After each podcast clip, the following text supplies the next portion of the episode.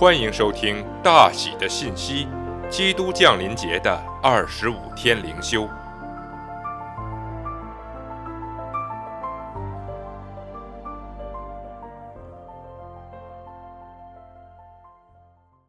第二十三天，神那难以形容的礼物。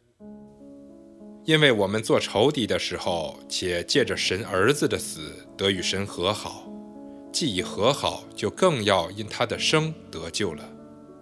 不但如此，我们既借着我主耶稣基督得与神和好，也就借着他以神为乐。罗马书五章十至十一节。我们怎样才能与神和好？并以神为乐呢？答案是借着耶稣基督，也就是说，至少在某种程度上，要把圣经中耶稣的形象即在新约中耶稣所做的功和所说的话，作为你为神欢欣喜乐的核心。没有以基督为中心的喜乐，就不荣耀基督。哥林多后书四章四至六节中，保罗描述了归信的两个方面，在第四节中。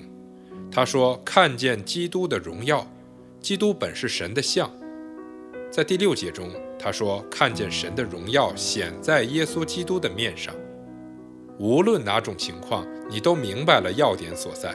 我们有基督神的像，我们也有神在基督的面上。实际上，以神为乐，就是要以你在耶稣基督的形象里所看见、所认识的神为欢喜快乐。并且，正如罗马书五章五节说的，当圣灵将神的爱浇灌在我们心里时，这就是最充分的体验。当我们思想罗马书五章六节，因我们还软弱的时候，基督就按所定的日期为罪人死这个历史事实的时候，这种甜美的圣灵所赐对神之爱的体验就传入我们心里。圣诞的重要意义是，神借着主耶稣基督的死，赎得我们与他和好。不仅如此，罗马书五章第十一节说：“我们既借着我主耶稣基督得与神和好，也就借着他以神为乐。”耶稣赎得了我们与神的和好，使我们能够得到和好，并打开这个礼物。那难以形容的礼物，主耶稣自己从圣诞礼包中闪耀而出，即道成肉身，这激动我们以神为乐。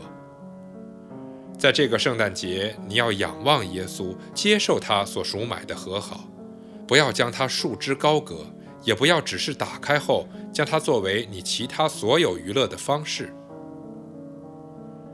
要打开并欣赏这份礼物，以它为乐。